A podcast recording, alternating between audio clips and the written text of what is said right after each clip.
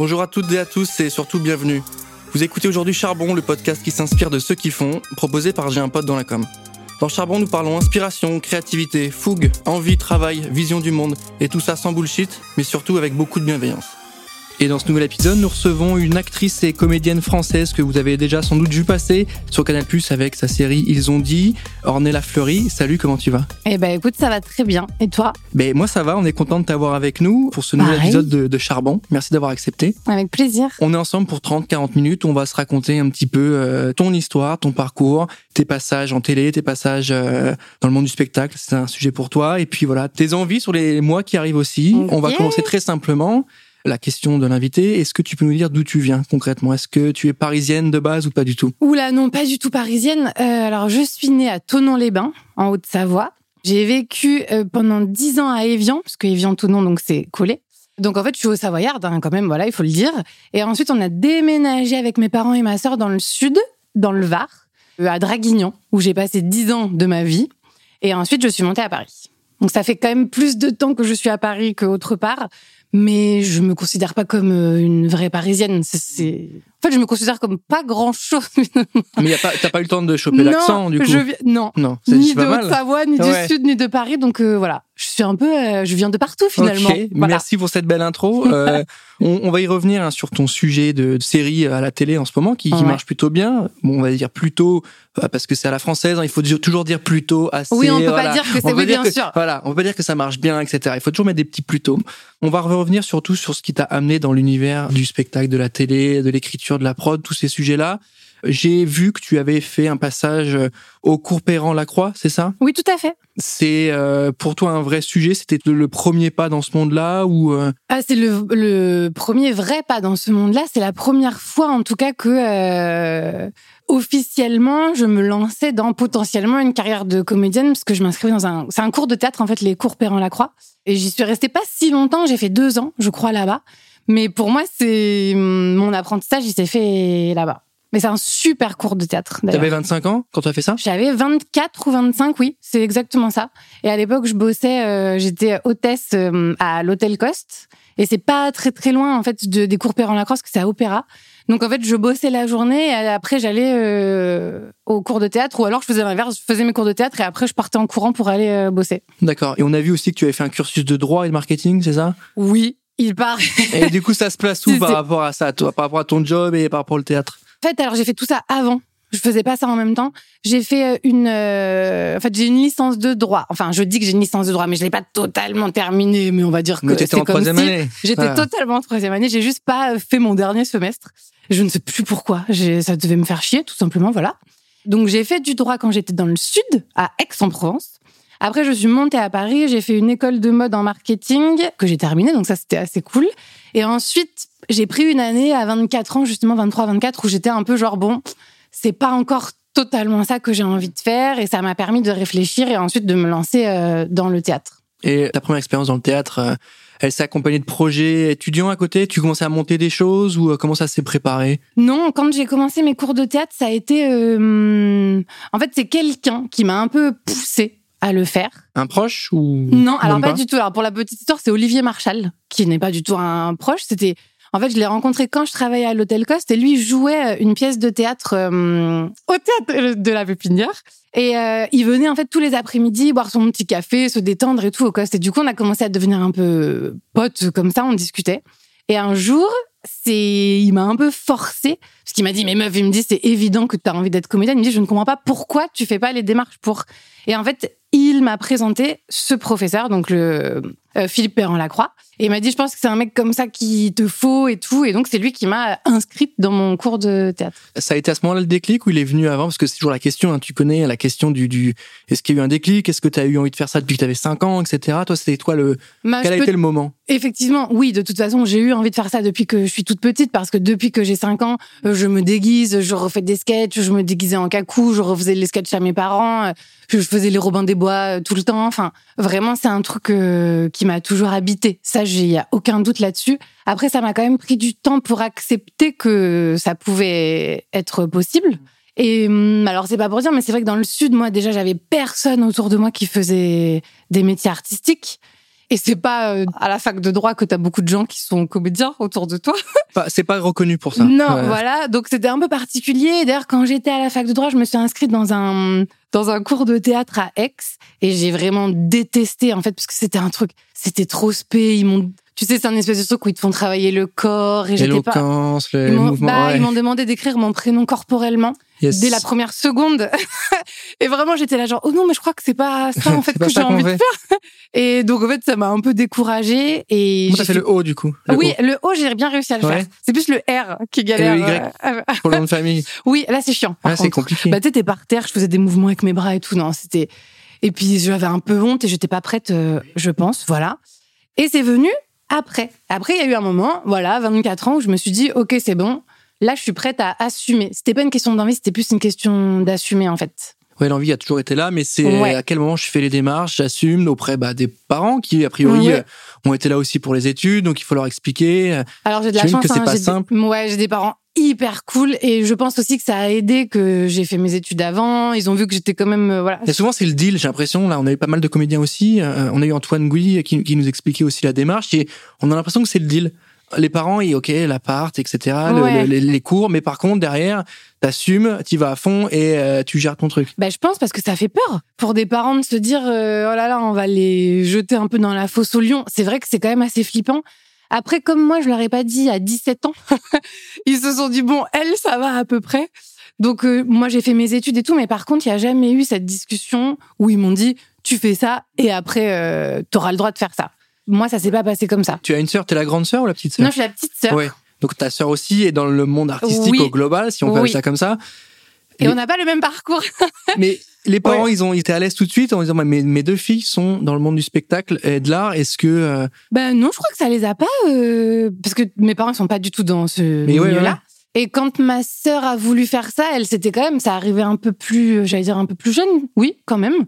Et ben non, ils étaient ils avaient peur, mais ils l'ont soutenu. Puis c'est pareil, ma sœur, depuis qu'elle a 5 ans, elle chante, donc euh, c'est pas sorti de nulle part non plus.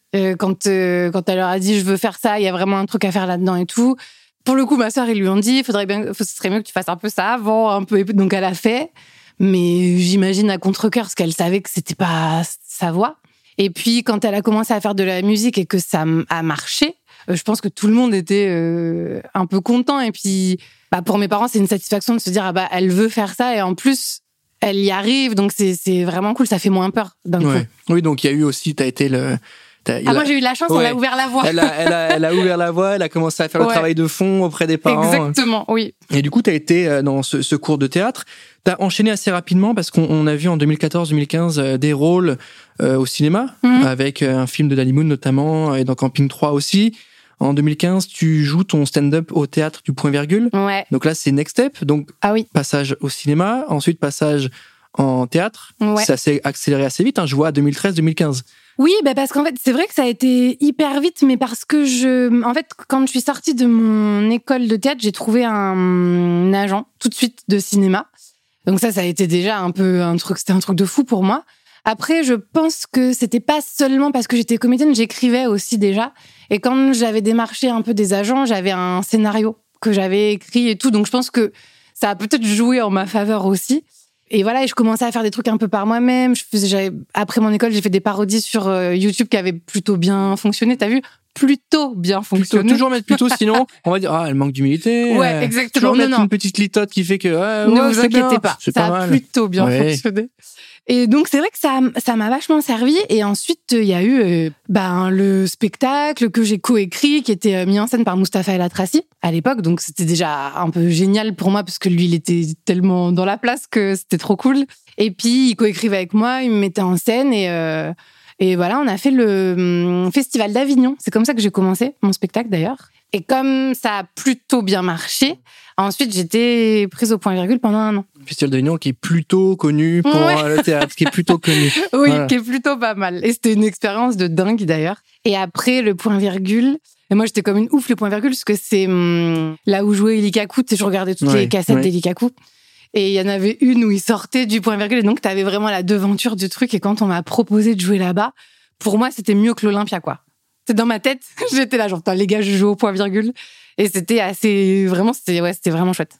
Et euh, tu te sentais d'assumer ton spectacle solo euh, au point virgule euh, assez tôt, entre guillemets, dans une carrière. Bah, j'ai pas eu le temps de me poser la question. Hein.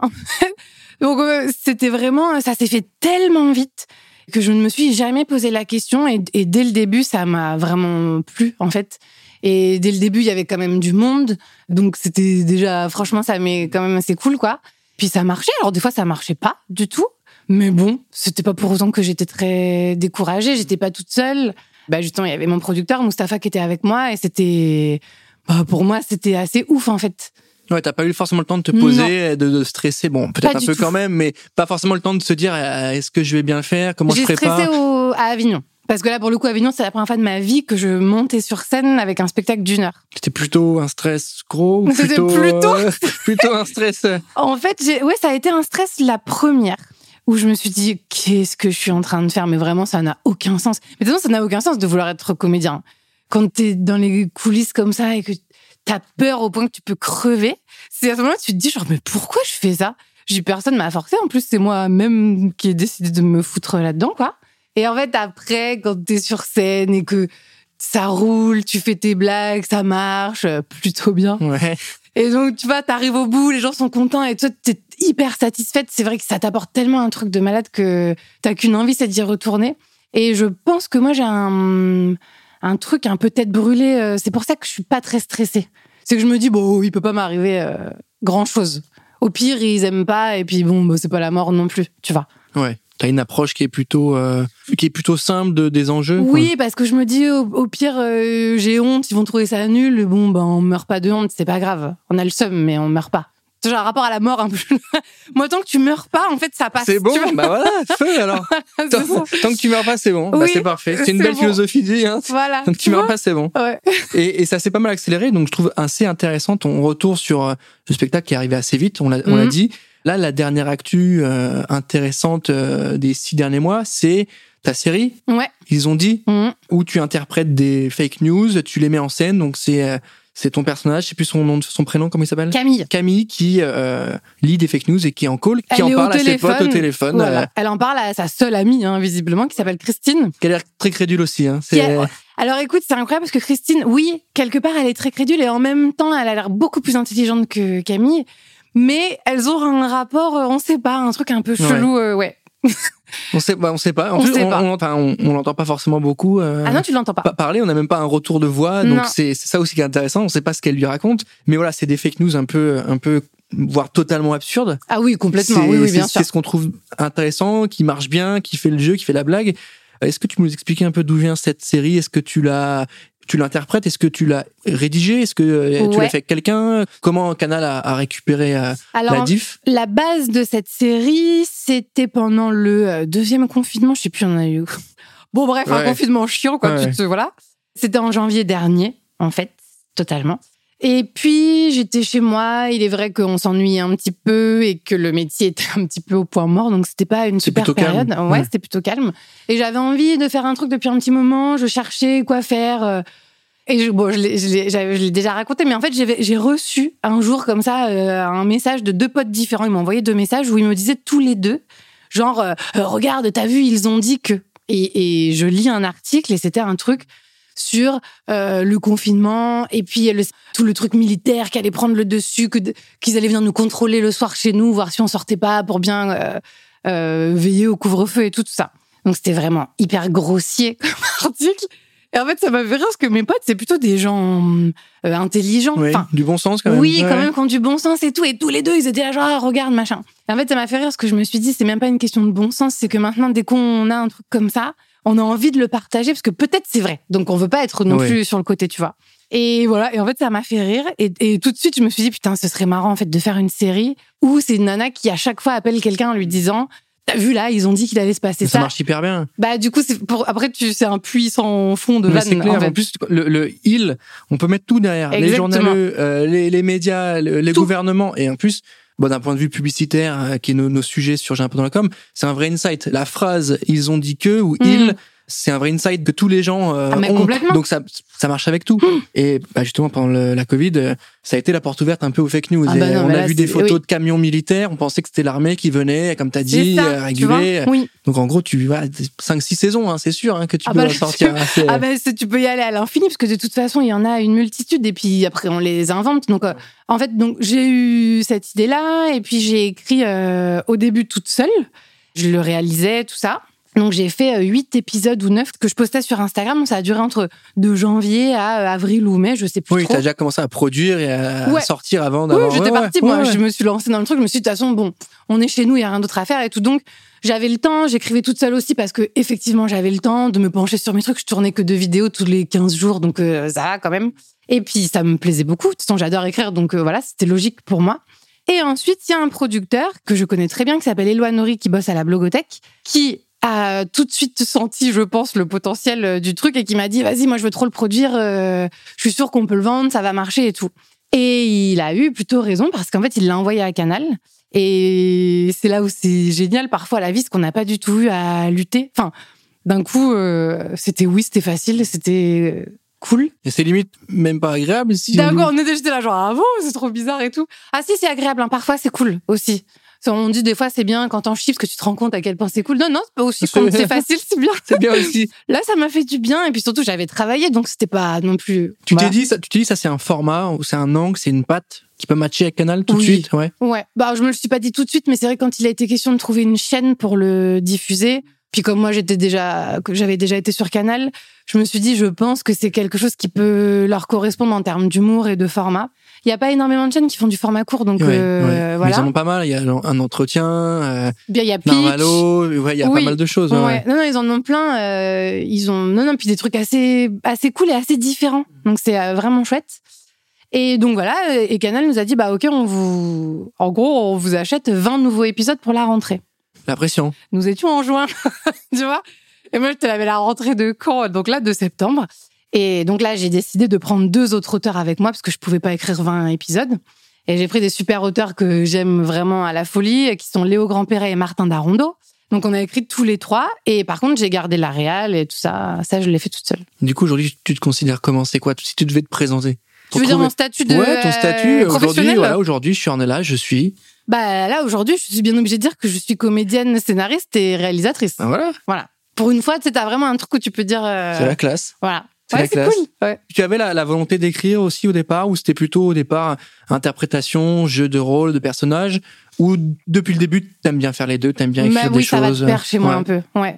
Tout ce que j'ai fait, euh, tout ce que j'ai fait de moi-même, euh, j'ai toujours lié l'écriture et le jeu. Même sur scène, tu vois, mon stand-up, je le coécrivais. Canal, les météos, je les coécrivais aussi. Après, on a, j'ai fait d'autres petites pastilles d'humour, je les coécrivais. Enfin, pour moi, c'est assez logique quand c'est de l'humour, surtout. Quand c'est des persos et tout, euh, j'aime bien. C'est plus facile Ouais. pour moi. Ouais. C'est logique en même temps, euh, parfois, d'avoir ce travail de réflexion, de poser. Comment je vais l'interpréter? Bah, Peut-être que si moi je rédige moi-même les dialogues ou les discussions, Oui. je peux peut-être mieux le sentir aussi. Bah, pour moi, en tout cas, c'est logique. Après, je sais qu'il y a plein de comédiens euh, qui n'écrivent pas du tout et qui interprètent à merveille. Et c'est un grand talent, je trouve. Mais c'est vrai que moi, je trouve que c'est difficile, surtout quand c'est de l'humour. Après, le reste, ça me paraît un peu moins compliqué pour moi. Mais c'est vrai que quand c'est de l'humour, si c'est pas ma patte, pour moi, c'est plus Ouais. difficile.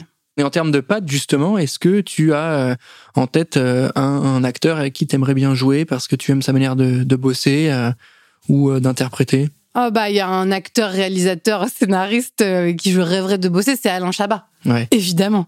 C'est. Non, mais il y a tout. Il a tout, tout, euh, tout ce que j'aime. C'est. Il écrit trop bien, il est extrêmement drôle. En même temps, il a un truc hyper poétique. euh, C'est fin, parfois pas du tout. Et du coup, ça a chialé de rire. Et je trouve que c'est un acteur, euh, en plus, euh, incroyable.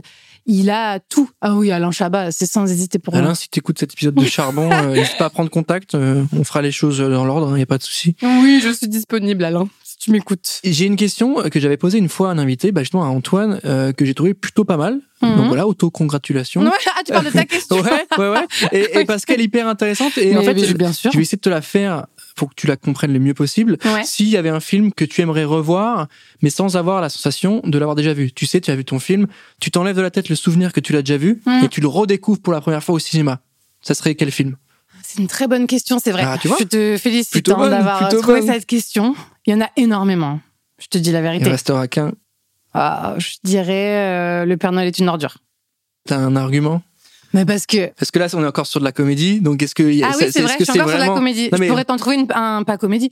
Mais le Père Noël est une ordure parce que bah, parce que c'est du génie. hein. Tout est extraordinaire. Bah, L'écriture, les persos, c'est absolument dingue.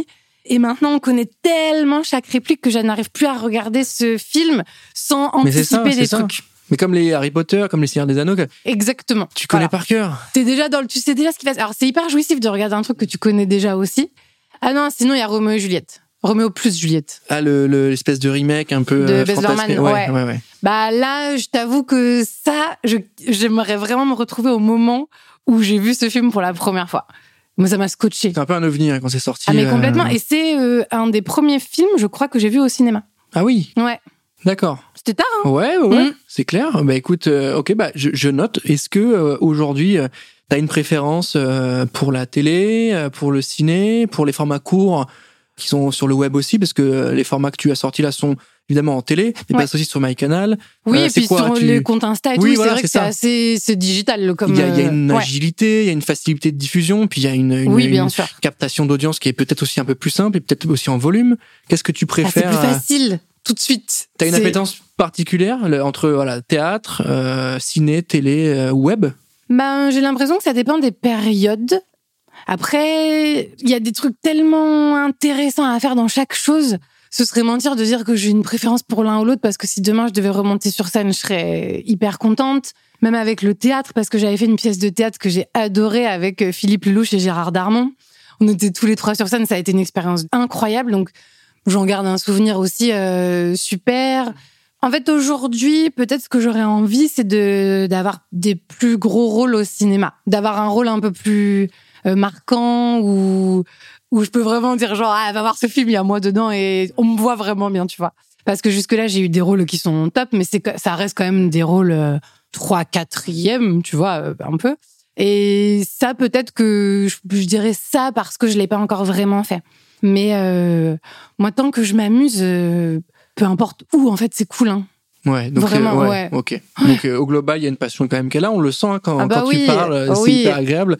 Et pour les auditeurs de Charbon aujourd'hui qui nous écoutent, est-ce que tu as euh, pour nous une petite exclue sur euh, un moment un peu euh, qui t'a marqué dans ta carrière, euh, une, une- bourde ou euh, sur un plateau, sur un tournage, quelque chose euh, qui t'a marqué parce que tu as rencontré la personne et tu savais pas que c'était lui, ou parce que tu t'es trompé de plateau, ou parce que ça peut arriver vite dans ces métiers-là. Donc, euh, est-ce qu'il y a quelque chose qui t'a marqué? Bah, j'en sais rien parce que des bourdes. De toute façon, quand tu fais de l'humour, euh, t'en fais un des bourdes. Oui, mais ça peut être en, ça peut être en Automatiquement, off, tu vois, ça peu peut être. euh, Oui. Euh, Qu'est-ce que j'ai pu faire comme connerie? Attends, je ne sais pas. Non, j'ai eu des moments de solitude. Ça, oui. Il y en a plein, hein, franchement. Non, j'ai eu des moments de solitude quand j'étais sur scène au point virgule. Moi, en fait, les moments qui me marquent, c'est les- c'est ceux où, où les gens ne rient pas, quoi. Mais pas du tout. Et en plus, ce qui est assez hum, fou quand tu fais du stand-up, c'est que tu le sais tout de suite. Dès les premières secondes où tu es sur scène, tu sais si tu vas passer une bonne soirée ou si ça va Ouais, être tu le sens. horrible. Ah non, mais c'est ça vraiment, c'est c'est limite, tu le sens quand tu dis euh, bonsoir. Selon quand plus que tu réponds, tu es là, genre, ah, ça va être long Yes, ce on soir, est les gars. pour 2h15. Et c'est vrai que moi, j'avais un spectacle où euh, que c'était pas cru, mais j'avais un ton assez libre et euh, je parlais un peu de cul librement et tout. Donc les gens, ils sont quand t'es pas préparé, ça peut peut-être un peu euh, choquer. Et puis moi, les gens me connaissaient pas du tout, donc c'est vrai qu'ils prenaient leur place en se disant ah le leur mignonne et tout. Puis après ils me voyaient, c'était genre mais mon dieu qui est cette personne? Et donc où ça marchait super bien, où vraiment c'était quand même un peu compliqué. Et donc t'as des moments où oui, je me suis retrouvée à enlever carrément des dans ma tête, je me disais ok bah ça je vais pas le faire, ça je vais pas le faire, ça je vais pas le faire. Et un spectacle d'une heure euh, finissait à 45 minutes parce que je me suis dit non, ils sont pas prêts pour. euh, Je peux pas leur imposer ça. Ouais, les premières blagues, elles marchent pas. Je peux pas leur sortir Non. les dingueries de la Puis fin. des trucs, non, non, puis c'était des trucs euh, qu'il faut les assumer, quoi, sur scène. Euh, même des gestes ou des choses où, pff, si les gens ils suivent pas, franchement, là, c'est c'est chaud. Et quand même, ça, ça m'a appris à me dire, non, quand, euh, quand ça veut pas, ça veut pas. Il faut pas trop forcer le truc non plus. Après, il y a eu des moments un peu euh, assez dingues. En fait, après les attentats, j'étais sur scène, moi, à cette époque-là. Et donc le théâtre a été fermé pendant quelques temps et tout. Puis ensuite, ça a été le moment de remonter sur scène. Et le premier jour où je, où je reprends mon spectacle, après tout ça, la directrice, elle me dit, écoute, elle me dit, faut que je te le dise, mais il y a que cinq personnes. Et j'étais là, genre, c'est, c'est pas beaucoup. Et elle me dit donc vraiment, elle me dit, si t'as pas envie de jouer, euh, elle me dit, on, vraiment là, on peut comprendre, ça peut s'annuler. Enfin, ce serait normal si tu le sens pas et tout. Et en fait, je me suis dit, bah non, parce que, en fait, je me suis dit, les gens, il y a quand même cinq personnes, c'est pas beaucoup, mais il y a quand même cinq personnes. Qui sont pas de ta famille. Non, qui sont pas de ma famille. Déjà? non. Mais qui, après tout ça, ont payé leur place et se sont dit, tiens, j'ai quand même envie d'aller un peu me divertir ou et franchement, moi, rien que pour ça, c'était impossible que je leur dise, ah bah non, moi je reste chez moi et tout. Et donc, je suis montée sur scène devant cinq personnes. Donc, c'était un spectacle un peu particulier. Et en vrai, c'est un des moments les plus ouf de ma carrière sur scène. Parce que forcément, tu joues pas du tout pareil devant cinq personnes que devant une salle. Euh, bon, il y avait pas non plus 4000 personnes, point virgule, hein, mais 130, c'est pas 5 personnes, tu vois. Donc euh, voilà, et ça, c'était assez dingue. Un gros souvenir de, de expérience en VIP pour eux. Euh. Ah, complètement. J'étais limite dans leur salon, en fait. Ouais, C'est hyper intéressant et je trouve ça assez digne au final, ce que tu as fait pour eux. Euh, ça mange pas de pain, c'est. Non, mais en même temps, c'était. Pour moi, je me disais, c'est normal. Mais moi, j'ai toujours ce truc hein, de me dire. Même quand il y a cinq personnes ou quoi, c'était là genre, eh ben, il y en a cinq qui ont payé pour venir me voir. C'est quand même un truc de fou. Ils, ils te connaissent pas, ils ont mis 15 balles, 20 balles et tout. Moi, je trouve ça dingue. Et ça, c'est un truc enfin, qu'il faut jamais perdre de vue. C'est, c'est vraiment incroyable.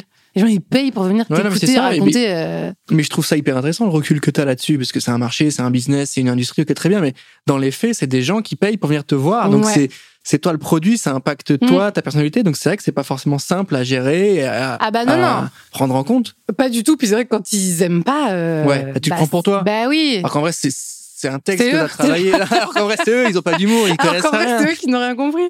Bah non, comme disait Aznavour, hein, tu vois, c'est pas ma faute, mais celle du public qui n'a rien compris.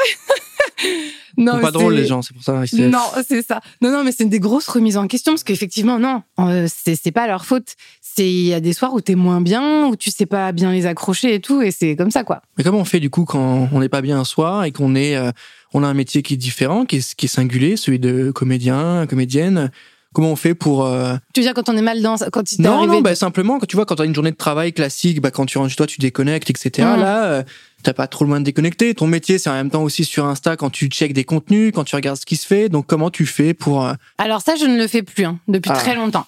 Depuis l'époque du grand journal, euh, déjà j'ai plus Facebook, j'ai plus Twitter, euh, je n'ai j'ai plus, enfin il me reste que Instagram. C'est un peu la pauvre meuf. Non non mais voilà, je me suis restreint à Instagram parce que je trouve ça beaucoup trop intense. Les gens sont trop intenses, je vous le dis. Hein. Vous êtes euh, non, vous êtes intenses, euh, les gars. Alors autant c'est quand c'est positif, ça fait du bien et c'est cool. Mais quand c'est négatif, les gens, ils hmm. sont, c'est vraiment hardcore, quoi. Bah, sur Twitter, en plus, la Twitter, c'est, ouais, ça tire à vue, hein. Hmm. Ah oui, ça tire vraiment à vue. Et au début, t'as un truc où t'es pas du tout préparé à ça, donc tu te, tu te prends des trucs dans la gueule où tu es là genre ah bon je suis moche ah bon je suis conne ah bon mes cheveux ça va pas ah bon j'ai une voix de merde. Bah alors que ça n'a rien à voir avec rien. oui, oui. c'est que du subjectif en plus ah hein, c'est euh, et c'est vraiment dur. Tu vois quand j'ai fait mon spectacle il y avait un il y a un site qui s'appelle Billet Réduc où les gens vont acheter leurs billets puis après ils commandent. Ben ça c'est dur mais en même temps euh, c'est pas le pire ce que les gens commandent vraiment ton spectacle. Alors des fois ils te font des trucs de t'as 20 lignes mais sur ton spectacle. dans le l'angle du c'est pas une réaction à chaud sur Twitter d'un truc qu'ils ont vu passer. Non, c'est pas un truc comme ça. Enfin, il y a quand même des gens, ça me faisait rire. Des fois, je recevais des messages où on me disait genre, spectacle super, mais je vous mets un. Donc vraiment, c'est le pire truc que tu peux faire parce qu'on était très mal assis. Et toi, t'es là genre, bah, par contre, le théâtre ne m'appartient pas, hein, si jamais, enfin, tu vois. c'est pas mon problème. C'est voilà. Pas... Donc, tu vois, ça me fait penser à la vidéo de McFly Carito quand ils ont lu les, les notations sûr, mais bien pour les hôtels. Toutes les mais ah, oui, c'est mais, magnifique. Mais c'est exactement ça. Quel enfer. Ouais, ça se trouve, ça se trouve c'est lui, ça se trouve c'est lui qui a fait ça. Tu lui ah, les sièges.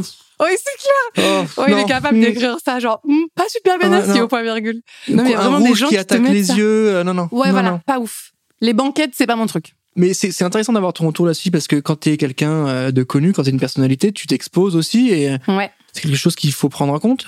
Et ben oui, alors après ça c'est vrai parce que tout le monde se dit bah oui mais c'est comme ça parce que tu t'exposes donc euh, on te critique.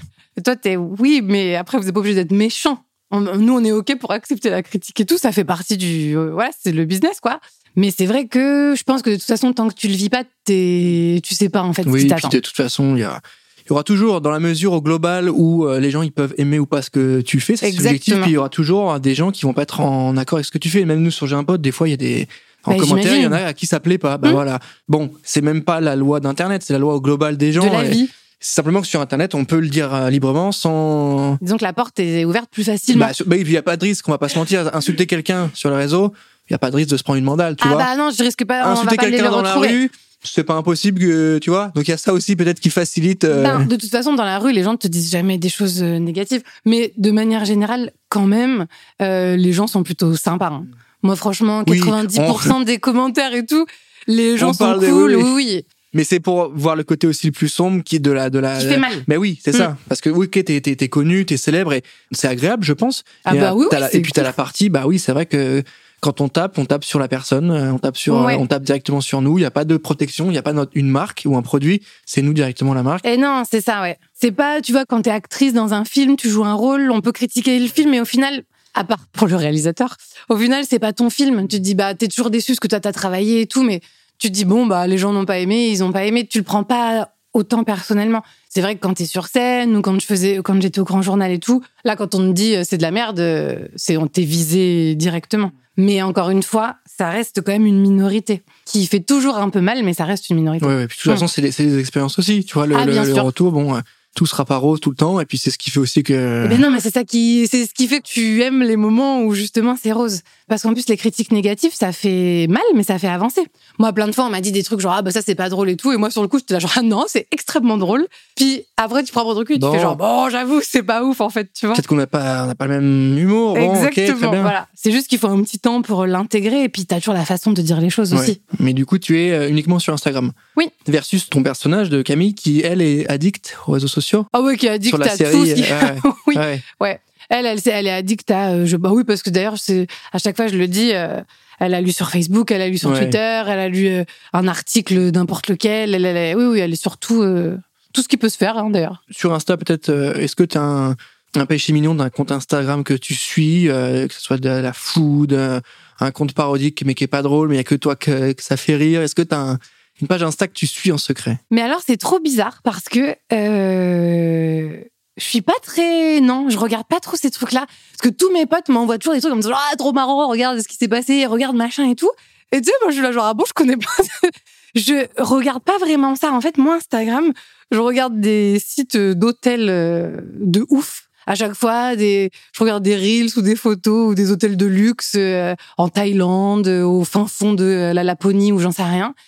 J'ai un compte Insta que je regarde tout le temps sur l'Italie, sur la bouffe, les paysages en. Italie et tout. Voilà, ça me sert plus à ça en fait. D'accord, donc tu Voilà. voyages euh, gratuit, quoi, sans, sans prendre l'avion. Bah, en ce plutôt, moment, euh, ouais, je voyage gratuit, ouais. Sinon, je regarde des meufs qui font du sport aussi. Voilà.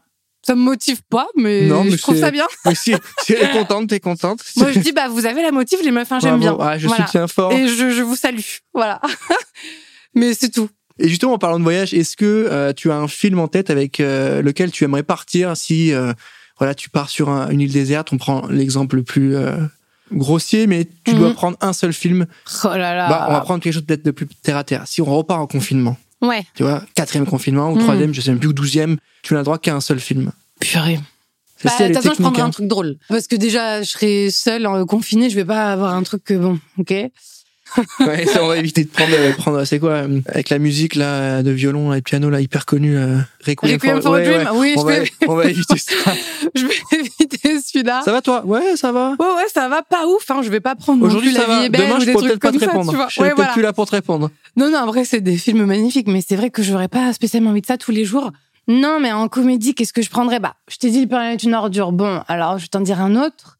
Ça pourrait être Re, hein, Ah oui. le film de Chabat Ah oui. et de Robin des Bois. Voilà. Très très bon ça. Mm.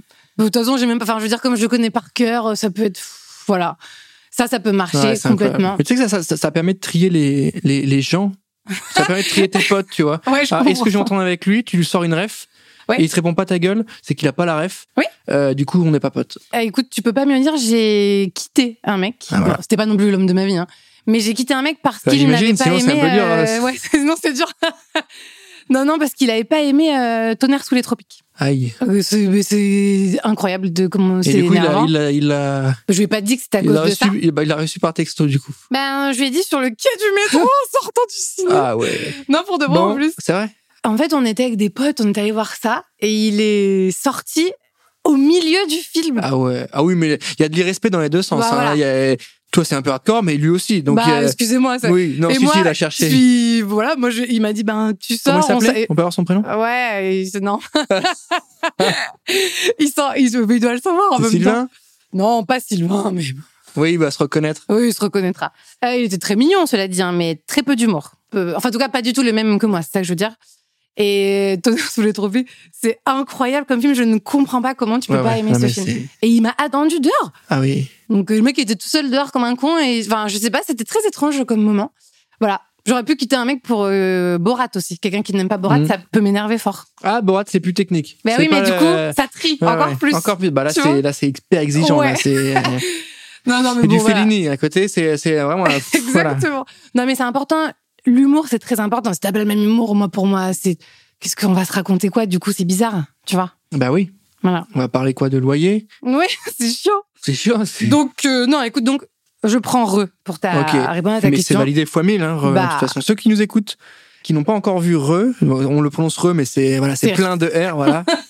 Allez-y tout de suite. C'est une des refs euh, Ah ouais. qu'il faut avoir euh, avoir vu au moins une fois. On va pas y- on va pas y couper, on va pas y échapper à la question du, du podcast. On a parlé de passion, on le sent quand tu nous parles qu'il y a beaucoup de passion, tu aimes ce que tu fais, il y a de la il y a de la t'es emballé par tout ce que tu nous racontes et ça semble pas du tout fake, tu vois, c'est pas bah je fais ci ça ça, c'est vraiment euh, on sent qu'il y a des tripes dans dans ce que tu nous dis aujourd'hui.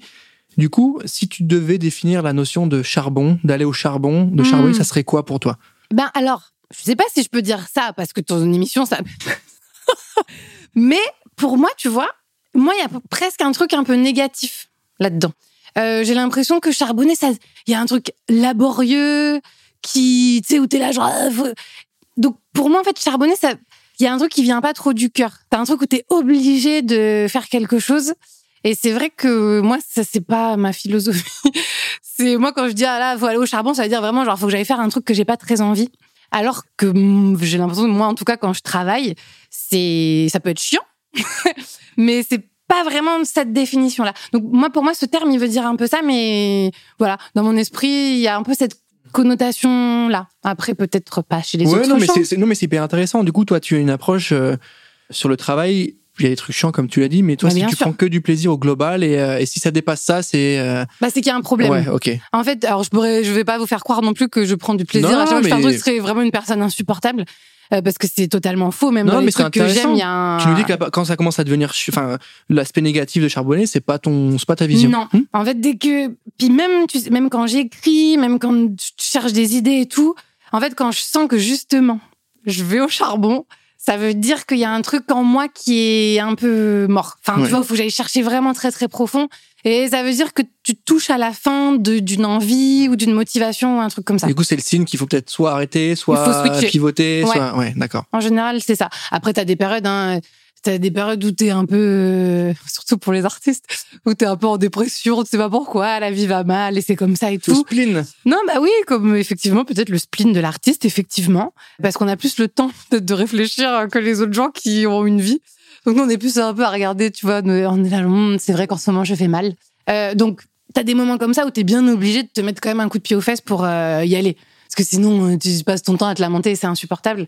Donc, t'as des moments où faut se forcer un peu, mais c'est vrai que quand t'es dans le taf et que tu sens que quand on te dit allez vas-y et que ta première pensée c'est genre ah j'ai pas envie, là c'est un peu compliqué. C'est qu'il faut passer à autre chose. Mais c'est hyper intéressant. Merci Ornella. Et, et sur justement le, le milieu, le métier, est-ce que la notion de réseau, elle est, elle est importante aussi parce qu'il y a, il y, a, y a le talent, il y a le travail, on, on l'a dit, mais il y a aussi peut-être parfois le réseau, les rencontres. Toi, on l'a vu avec le théâtre, ça a été une rencontre. Ah bien sûr, moi tout a été Comment tu prends ça en compte? Euh, Est-ce que c'est important? Est-ce qu'il faut l'entretenir? Est-ce qu'il faut aller voir des gens? Est-ce que tout est motivé? Est-ce que la rencontre avec une personne sera toujours motivée dans le sens où il y a une volonté derrière? Je pose la question parce que c'est vrai que c'est quand même un milieu qui, qui est connoté bah, réseautage, parce qu'il connaît quelqu'un, etc. Comment tu prends ça en compte? Bah alors je pense qu'il y a un peu de vrai dans ce que tu dis parce qu'effectivement de toute façon plus t'as du réseau plus c'est facile parce que forcément si t'as du réseau quand t'écris un truc tu sais à qui le faire écouter quand tu veux faire un film tu sais à qui le faire lire. Enfin c'est sûr que c'est plus facile. Après je suis pas une grande réseauteuse mais moi c'est vrai que de toute façon moi je marche beaucoup à l'affect donc de toute façon à chaque fois que j'ai fait quelque chose c'est parce qu'il y a eu une rencontre qui m'a donné envie d'avancer et puis que tu tu te nourris des gens, en fait.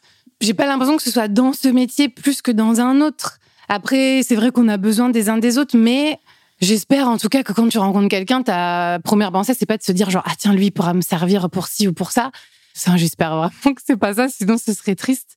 Après, c'est toujours bien. Moi, on me dit tout le temps, mais vas-y, sors, il faut se montrer, Bah, il c'est faut ça, rencontrer c'est ça. Je voulais pas te le dire, mais voilà, la, Non, la mais- phrase, il faut se montrer. On me le dit, euh, les gens le disent, hein, c'est vraiment une vraie phrase, quoi. Et moi, j'y crois assez peu, en fait. Parce que pff, se montrer, euh, Ouais, ça sert pas pas, de faux à semblant. grand-chose. Si, Bah, euh, ouais. Disons qu'il faut se montrer, moi, pour moi, il faut se montrer avec des projets. Enfin, il faut se montrer pour ce qu'on fait, ça dépend ce qu'on veut. Mais moi, là, je suis contente d'avoir ma série. Et là, oui, je veux bien me montrer parce que j'ai quelque chose euh, derrière à défendre où on peut me voir. euh, voilà. Mais se montrer juste pour euh, se montrer, j'ai Ouais, y a J'ai une jamais perte vu d'intérêt de- sur le. le- Ouais, le- j'ai- Mais c'est une vraie phrase, hein, même dans la- le milieu de la com, des médias. Bien sûr, oui, oui, c'est pour ça que je te dis, c'est pas que dans ce métier. Mais après, c'est vrai, parce que des fois, tu te forces à aller à un truc où t'avais pas envie, et puis tu rencontres quelqu'un qui n'avait peut-être pas envie d'être là non plus. Et, et te parler peut-être, tu vois Voilà, aussi. et du coup, euh, t'es un peu genre, hé, tous les deux, on a un truc en commun. Et puis, ça crée des liens et tout. Ouais. euh, mais bon, voilà. Et puis, c'est comme, sur chaque projet, tu rencontres des gens nouveaux. Euh, T'accroches pas avec tout le monde, mais t'as toujours quelqu'un avec qui il y a un petit truc en plus. Mais c'est comme, comme à l'école, c'est comme partout. T'es pas pote avec toute ta classe. D'un coup, il y a un gars ou une meuf au fond où t'es là, genre, hey, toi, c'est pour la vie. on va faire des dingueries ensemble. Ben ouais, c'est ça. Donc, pour moi, c'est plus ça. euh, le réseau, ouais, c'est, c'est un peu chiant, en fait. Ouais. euh, Pas une approche hyper euh, carrée du Bah, sujet. Pareil, je trouve qu'il y a un truc un peu négatif dans de se dire faut réseauter, Mmh, tu vois. mmh. Alors que ça pourrait être cool, mais la manière dont les gens en parlent, j'ai l'impression que c'est un truc un peu euh, où il faut se forcer à faire quelque chose, tu vois. Ouais, je vois. Et aujourd'hui, justement, quand tu nous parles de toi, tes projets, la question, elle est toujours très compliquée hein, parce que euh, c'est le concept que je vais euh, donner, c'est quelque chose de, de pas très palpable, c'est la réussite. Ouais. Aujourd'hui, comment tu te vois sur cette échelle-là? Est-ce que pour toi, tu as réussi? Est-ce que tu es encore loin? Est-ce que pour toi, réussir, c'est euh, bah, c'est être comme tu es, avoir tes projets, que ça se passe bien, être en bonne santé Ou est-ce que c'est autre chose Voilà. Pour toi, c'est quoi réussir Et aujourd'hui, où est-ce que tu en es Alors écoute, ah, c'est une question euh, très intéressante. hein. Bah, quatre félicitations à toi. Oui, c'est ça, j'ai 4 heures. Moi, j'avais, j'ai toujours eu envie, bah regarde par exemple, d'être euh, au point virgule. Donc, Ah, Je crois que tu allais dire de passer sur J'ai un pote dans la com. Moi, je suis un peu. suis un Attends, j'ai pas fini déçu, ma tu vois. liste. Je suis en train. Euh, non, non, mais j'avais, tu vois, j'avais rêvé d'être au point virgule et je l'ai fait. Donc, euh, pour moi, c'est une réussite. Avignon, pareil. C'était assez dingue. Donc, je suis très contente. Euh, j'ai toujours été archi fan de Gérard Darmon euh, dans La Cité de la Peur. C'était un peu, pour moi, c'était dingue. Et j'ai fini à jouer dans une pièce de théâtre avec lui, que lui-même mettait en scène. Donc moi, autant te dire que le jour où j'ai appris ça, pour moi, ça y est, c'était fini. Je lâchais le micro et tout. Pour moi, je pouvais tout arrêter. Donc j'étais déjà trop contente. À 22 ans, j'avais envoyé euh, une espèce de bande démo pour être Miss Météo, qui n'a peut-être pas été regardée euh, à cette époque-là. Et puis j'ai fini par être Miss Météo. Donc trop bien. Après, euh, ça veut pas dire que tout ce que j'ai fait a été une réussite. Mais en tout cas, j'ai réussi à, aller un peu là où j'avais envie et ça c'est cool. Après, il me reste beaucoup beaucoup de choses encore euh, à faire. Enfin, je sais pas, il y a encore tellement de projets que j'ai envie de de porter. Il y a plein de trucs que j'ai envie de jouer. Il y a non, il y a encore plein de choses. Hein.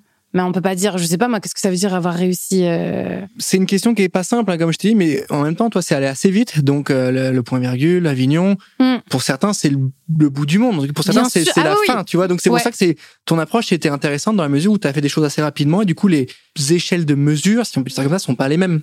Et du coup, c'est intéressant. Non, c'est vrai que c'est pas les mêmes et en même temps, euh, de toute façon, on est toujours dans un éternel, pff, une éternelle quête de mieux faire, faire autre chose et Oui, c'est toujours intéressant de parler de réussite et de d'évaluation de où est-ce que tu en es parce que tu vois il y a certains acteurs qui disent bah voilà moi j'ai à peu près fait le tour je prends ma retraite et d'autres qui se disent bah moi j'ai pas encore je suis pas encore là où je voulais euh, je j'ai pas je vais pas lâcher je continue ah bah oui, non, alors là, non, moi je vais pas prendre ma retraite maintenant. Euh, parce que là, ce serait vraiment quand même grave. Non, non, il me reste tellement de choses à faire pour l'instant. Moi, pour moi, j'en suis encore au, au début. Je suis de, j'avance. J'ai des choses que j'ai encore envie de faire et tout. Et puis, hum, c'est long, je trouve, une carrière. En fait, tant que, moi, j'estime surtout que tant que t'as envie et que t'as encore euh, l'énergie, il faut y aller. Après, par contre, quand tu perds euh, la motive, c'est voilà, c'est ce que je te disais tout à l'heure, c'est que là, à ce moment-là, il faut arrêter. Ça veut pas dire que t'es arrivé là où tu veux être. Peut-être qu'un jour, moi, je perdrai la motive parce que justement, c'est trop d'efforts pour euh, pas pour pas grand-chose, mais Ouais, en tout pour cas pour ne pas arriver Mmh. là Mmh. où t'as envie. Et c'est ça qui est assez dur. Mais à un moment donné, il faut aussi se dire bon bah c'est ça devient trop compliqué pour moi. Euh, tu vois, moi j'ai eu des phases franchement après le grand journal. Ça a été dur quand même. Hein. Ah justement, ouais. est-ce que cette notion d'ambition, Ouais. n'est pas très loin de tout ce qu'on se raconte? Est-ce qu'il faut la, la doser L'ambition, comment on la dose? Une fois que tu as fait euh, les éléments que tu as déjà fait, Mhm. comment tu rehausses ton niveau d'ambition? Est-ce que c'est manquer d'humilité, d'avoir trop d'ambition ou ne pas en avoir assez C'est euh, c'est pas viser assez loin? Comment on gère l'ambition? Ben, ça dépend. Moi, j'ai des copines qui avaient pour ambition euh, à 18 ans d'avoir un César. Tu vois, pour elles, c'était dans leur tête, c'était genre moi, il faut que j'arrive à ça. Et c'est pas un, un manque d'humilité, c'est juste euh, elles se mettent un step. Elles y arriveront ou elles y arriveront pas. En l'occurrence, elles y sont arrivées. Vous chercherez. Sorry. non, mais euh, tu y arrives ou tu y arrives pas, mais en tout cas, ça te met, euh, j'ai l'impression, un petit point, une motive, quoi. C'est un peu un truc pour te dire, euh, pour aller à fond, à fond, à fond. Alors après, On va sortir une phrase de start-upper, hein, mais il faut viser la lune pour atterrir dans les étoiles. bah écoute, je crois que c'est pas faux. non, mais t'as raison, c'est un peu ça. Après, c'est vrai que moi, il y a une phrase qu'on me- qu'on pose souvent, et je sais pas pourquoi les gens posent cette phrase. Souvent, les gens te disent, genre, et tu te vois où, toi, dans 5 ans? Tu sais, des phrases chiantes comme ça. Ah, t'allais dire ça comme phrase? Non Non, ah, tu m'as fait peur. Je me suis dit, merde, je t'ai insulté gratos. Hein. Non, non, non, non, non. Ça va? Euh, parce que souvent, on demande ce truc-là, genre, tu te vois où dans 5 ans ou dans 10 ans? Et je déteste qu'on me demande ça parce que moi, j'ai l'impression d'être euh, euh, bête parce que je j'ai pas du tout cette. euh, Je pas forcément Pas euh, sur des, des, des, Pas du tout. des temps qui sont les mêmes Non. pour les autres. Jamais je me dis, genre, ah bah moi, dans 5 ans, je serai à l'affiche de ça, et puis. hein. Mais non, en fait, C'est dur en même temps de, de se projeter sans bah, il faut avoir une vraie ambition. Et moi, j'adore les gens qui ont quand même ce vrai truc-là parce que du coup, c'est une vraie motive. Ce moteur, oui. Et du coup, moi, je suis juste là. Non, bah moi, je sais pas, j'ai envie. On est là, hein, c'est. Moi, je serai, je suis là, t'inquiète, ça va bien se passer. Non, moi, j'espère que je serai encore là, euh, surtout. Tant que je suis pas morte, c'est Non, non, ça mais va c'est bien. déjà. On parle beaucoup de mort hein, dans cet épisode, oui, j'ai mais c'est l'impression. mais- important quand même de préciser. C'est bien, c'est un sujet qui, qui nous touche tous. Pour terminer cet épisode, Ornella, j'aimerais bien que tu nous donnes un gros conseil pour ceux qui ont envie de se lancer dans un projet applicable. Voilà, un conseil applicable. Pas, ah, il faut jamais, euh, jamais douter, etc. Quelque chose de peut-être plus concret. Ah, tu veux pas un truc de comédienne? Non, j'ai un D'accord. truc de, de- qui est très terre à terre. Là, qu'est-ce qu'il faut faire en termes de comportement ou d'usage ou d'habitude de vie pour euh, réussir là où on veut aller Mais en même temps, euh, c'est pas totalement faux de dire qu'il faut pas lâcher l'affaire et tout. Donc c'est pas un conseil complètement inutile. Qu'est-ce que je pourrais donner comme conseil? Je... Moi, j'ai la sensation quand même qu'il faut se faire confiance. En général, on se trompe assez peu sur, sur nous-mêmes. C'est difficile de faire la part des choses entre eux. Il faut écouter les autres et en même temps arrêter d'écouter quand tu sens que c'est que toi t'as raison. Donc ça, c'est un peu délicat, mais c'est vrai que mon conseil ultime, moi, c'est la, la part d'intuition qu'il faut, il faut y aller à fond, quoi. Et puis, encore une fois, sans parler de la mort, si on se rate, euh, c'est pas grave. Je veux dire, je trouve que c'est plus triste de ne pas avoir essayé de faire quelque chose plutôt que d'avoir essayé puis d'avoir raté. Aujourd'hui, je suis très contente de m'être lancée, même euh, un peu tard quand même, parce que 25 finalement dans ce milieu, c'est quand même déjà assez tard. Mais je suis hyper contente de l'avoir fait. Je serais tellement triste de pas être allée au bout d'un truc et tout. euh. Après, ça veut pas forcément dire qu'on a raison, mais il faut s'écouter. Il faut quand même faire ce qu'on a envie, parce qu'au final, c'est notre vie à nous. Genre moi, même si on m'avait dit genre ah t'es sûr, je suis pas sûre que tu sois faite pour ça et tout, ça te met un petit doute, mais quand même je me serais dit bah faut que je le vois par moi-même ce truc-là. Donc euh, non, il faut y aller et puis en général on se trompe pas. Si on s'écoute bien, on se trompe pas. Ok. Voilà. Y aller, tester, s'écouter, Ouais. quitte à avoir des déceptions. Bah mais, oui, de toute façon ça fait partie hein, mais du pas de truc. hein. regret. Ouais, ça. exactement. Oui. Bah écoute, le mot de la fin est plutôt bien trouvé. Euh, on arrive à la fin de cet épisode, Ornella. Merci beaucoup d'avoir pris le temps de répondre à mes questions. Merci à toi. Merci à tous de nous avoir écoutés. On se retrouve prochainement pour un nouvel épisode. N'hésitez pas à mettre 5 étoiles aussi sur Apple Podcast, ça nous aide beaucoup. Toujours un petit peu d'autopromo. Merci à tous et à très bientôt. À bientôt. Merci.